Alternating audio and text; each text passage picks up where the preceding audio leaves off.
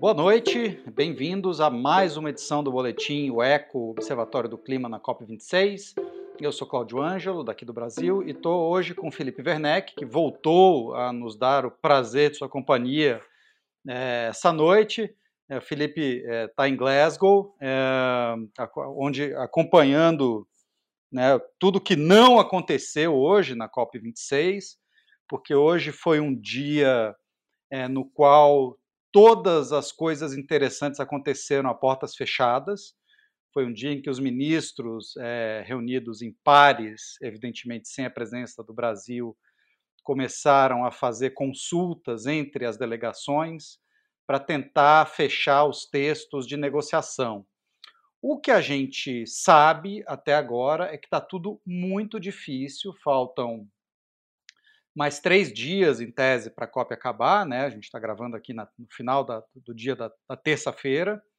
Então temos quarta, quinta e sexta para acabar a COP e, uh, embora haja avanços pontuais em muitas conversas, o grande tema dos recursos financeiros, os tais meios de implementação, o dinheiro que os países desenvolvidos prometeram e não entregaram ainda aos países em desenvolvimento é, pode ser o grande atrapalhador geral da festa.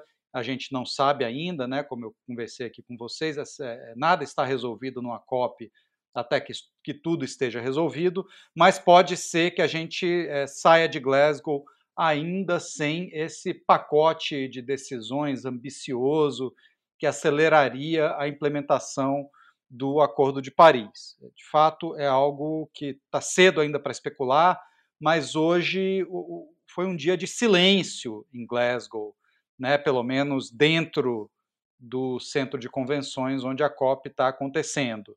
É, muitas conversas entre ministros e entre negociadores, reuniões bilaterais, essas coisas todas, né, bem no nível já no alto nível. Uh, que teve hoje, uh, que, que, que, chamou um pouco mais de atenção aí, foi muita presença de parlamentares brasileiros. Hoje foi um dia do Rodrigo Pacheco, presidente do Senado, é, jurar de pé junto que tanto o Senado Federal quanto o governo brasileiro é, são super verdes, é, super preocupados com o meio ambiente. Inclusive, o Pacheco fez uma coisa hoje que eu, né, pareceu espantosa para muita gente, ele teve a, a, a um pouquinho de, de dizer que o ministro de Estado do Meio Ambiente do Brasil, que antecedeu o Joaquim Leite, eu não vou falar o nome dele aqui, vocês sabem quem é, porque é aquela coisa igual assombração, né? Se a gente chamar, atrai, é, então não vou dizer o nome.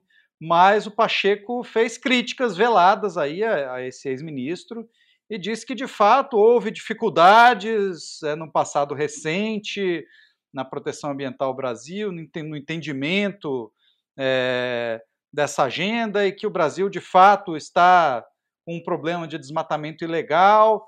Quando ele foi perguntado, né, para ser mais específico e, e dar nome aos bois, ele escorregou, como ele sempre faz, mas ele fez sim críticas é, ao, ao antigo ocupante do Ministério do Meio Ambiente, como se a gente estivesse falando aqui de governos diferentes, né? como, se, como se o Joaquim Leite não fosse ministro do Bolsonaro, como se o presidente da República eh, também não fosse o Bolsonaro.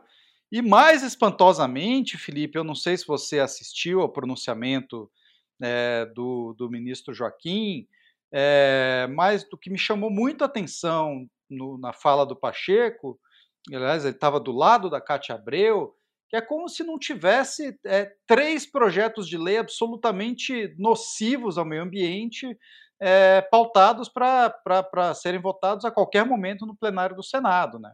Dois projetos de grilagem, um deles, inclusive, do filho da Cátia Abreu, e um projeto de lei de licenciamento ambiental que é relatado pela Cátia Abreu. É, então eu queria saber, Felipe, como é que foi aí, você deve ter ouvido o ministro, como é que foi a fala do ministro Joaquim, se ele demonstrou o mesmo nível de, de mundo cor-de-rosa do, do Rodrigo Pacheco, e o que, que aconteceu fora também aí do, do, do, do centro de convenções da COP. Então, o Mir Joaquim chegou à COP essa semana, né, fez esse pronunciamento público ali em que ele não disse nada, não, não trouxe nenhuma novidade. Depois, numa coletiva para a imprensa, ele foi perguntado diversas vezes sobre a questão dos projetos que estão no Congresso e sempre fugiu e, no fim, encerrou a entrevista sem falar sobre esse assunto.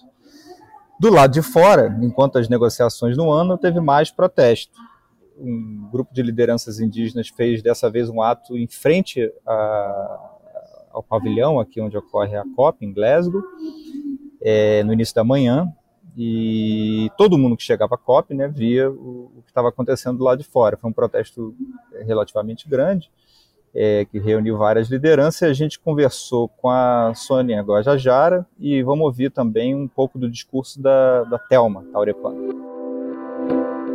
É nessa semana que acontece as negociações, né? Aqui que se firmam os acordos e nós estamos preocupados porque é, houve um anúncio na primeira semana, né, de bilhões para ser destinado a povos indígenas, mas esses recursos é, não, vão, não chegam nos povos indígenas, chegam nos governos, né? E chegando nos governos, a preocupação é que eles vão continuar é, simplesmente flexibilizando a legislação ambiental e destruindo, né, todo o meio ambiente.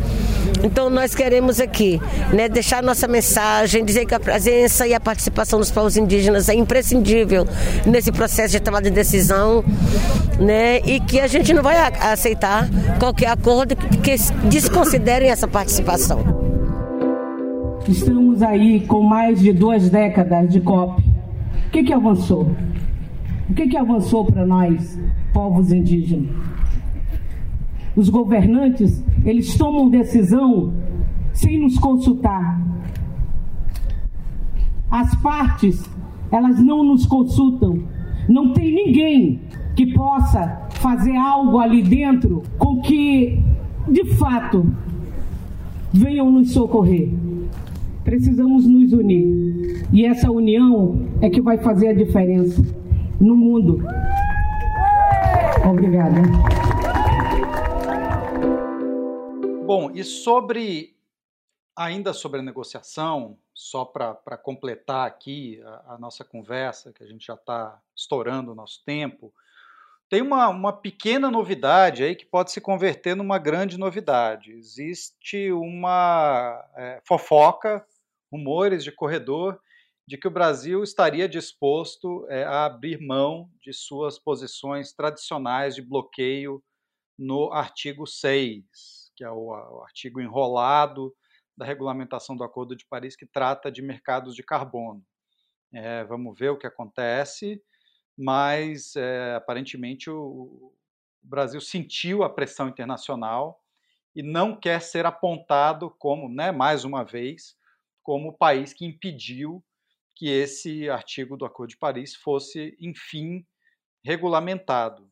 Né? Vamos aí assistir às cenas dos próximos capítulos. Mas o fato é que, aparentemente, a, o governo Bolsonaro tem deixado os diplomatas em Glasgow trabalharem sossegados e fazer o que eles sabem fazer, que é negociar. É isso. Amanhã a gente continua acompanhando aqui o que acontece e o que não acontece.